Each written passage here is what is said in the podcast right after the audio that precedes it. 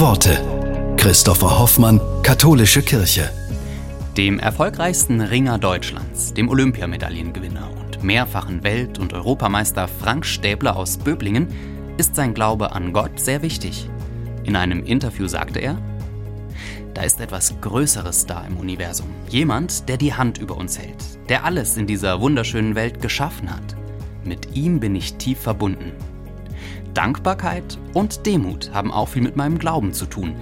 Der hat mich immer getragen, besonders in den tiefsten Momenten, wenn alles dunkel und schwarz war.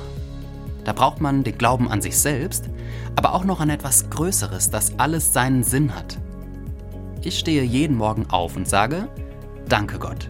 Und alles, was jetzt kommt, ist Bonus. Das sind genau diese Werte, die mich am Leben halten, wenn es hart auf hart kommt. Niemals den Glauben und die Hoffnung aufgeben und die Liebe trägt im Endeffekt alles.